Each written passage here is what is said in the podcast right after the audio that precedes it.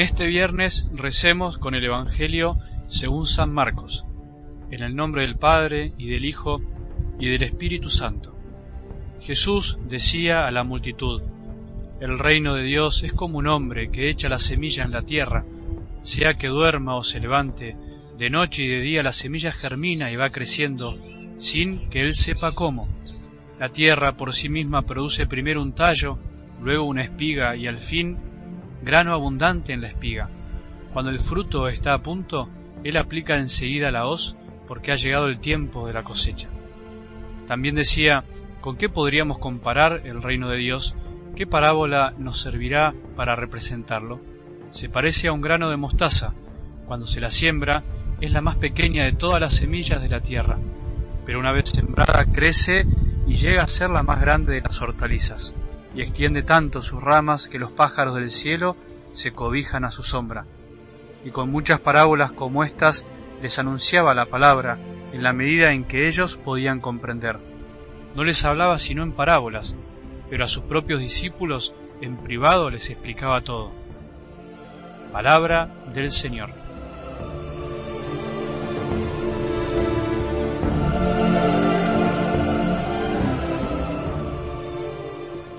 ¿Con qué podríamos comparar el reino de Dios? Qué linda pregunta se pregunta Jesús.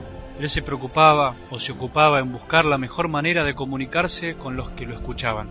No solo le interesaba decir lo que pensaba sin importarle sus oyentes, como si fuese un político demagogo de estos tiempos. Jesús es Dios y Dios es amor, por eso habló siempre con amor y verdad. Es interesante pensar en esto relacionándolo con lo que estamos profundizando en estos días sobre la comunicación. Dios no solo se ocupa de hablarnos o decirnos verdades abstractas, frases para anotar en un libro, frases para compartir en las redes, sino que también le gusta que las podamos comprender, que entendamos el mensaje y que esas palabras graben un cambio en el alma. Por eso también se ocupa en el modo de transmitirlas, porque detrás y en las palabras hay mucho más que letras desparramadas hay corazón, hay amor, hay algo más para dar. Si el amor estuviera solo en las palabras, todo sería bastante más sencillo entre nosotros, incluso para Dios hubiese sido más sencillo. Podría haberse quedado tranquilo en el cielo y nos podría haber tirado desde arriba un libro lleno de frases románticas que hablen de amor. Sin embargo, decidió venir él mismo a hablarnos en persona, de corazón a corazón. Es algo que no tenemos que olvidar nunca la comunicación entre nosotros y nosotros con Dios y Dios con nosotros no es algo meramente una cuestión intelectual de pasarnos informaciones, contenidos de cosas, sino que cuando dos personas se comunican hay algo que está más allá y permanece aún cuando dejamos de vernos, permanecen en el tiempo corazón de cada uno. Un abrazo, un lindo gesto, una palabra de consuelo, de aliento, de esperanza, de alegría, sigue produciendo sus frutos más allá de la presencia física del que las dice y el que las recibe. Sigue consolando, sigue dando esperanza, sigue llenando de alegría, sigue, continúa porque el corazón tiene ritmos diferentes, baila cuando la música deja de sonar. Pensá y rezá con esto. Nos pasa con cosas lindas y no tan lindas. Pensá en, en esas palabras, gestos, frases que jamás vas a olvidar porque le dieron de alguna manera un rumbo distinto a tu vida, no solo a tu día, sino a tu vida. Podríamos dar mil ejemplos de esto, pero podemos entenderlo con algo del Evangelio de hoy, con esta parábola maravillosa de hoy. ¿Con qué podríamos comparar el reino de Dios? El reino de Dios, la propuesta de amor de Dios Padre hacia nosotros por medio de su Hijo Jesús es incomparable. No se puede agotar con imágenes, pero sí se puede intentar comparar con, con algo para ayudar como hoy, con un hombre que siembra una semilla que crece más allá de sus esfuerzos y una cosecha que llega a su tiempo en el momento oportuno, cuando está maduro el grano, más allá de los apuros del sembrador. Podríamos decir que escuchar, rezar y meditar la palabra de Dios de cada día es parecido a esto.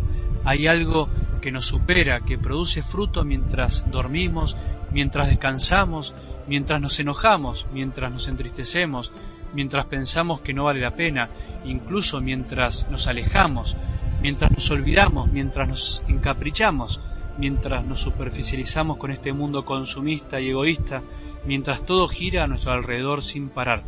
La comunicación, decíamos, es de a dos por lo menos, pero el tercer protagonista y no menos importante es la semilla, el mensaje, el amor que lleva en sí la palabra, ya que tiene su propia fuerza, es viva, no es palabra seca, vacía, muerta.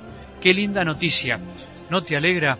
A mí muchísimo, por eso, como venimos diciendo en estos días, en la comunicación todo depende de varias cosas, del que comunica, del que recibe, pero gracias a Dios también del mensaje, de la semilla. Confiemos mutuamente en la semilla, no tanto en nosotros, en mí al transmitirla o en vos al escucharla. Confiemos en que la palabra que Dios siembra día a día en nuestras almas va a dar su fruto a su tiempo. Nos va a ir cambiando lentamente el corazón tarde o temprano, aunque estemos dormidos, distraídos, en cualquiera. Es como la lluvia, no vuelve al cielo sin haber empapado la tierra, sin haberla fecundado. No dejes de escuchar nunca, no te canses de hacer el esfuerzo por prestarle atención a Jesús, que la cosecha llegará a su debido tiempo. Que tengamos un buen día y que la bendición de Dios, que es Padre misericordioso, Hijo y Espíritu Santo, descienda sobre nuestros corazones y permanezca para siempre.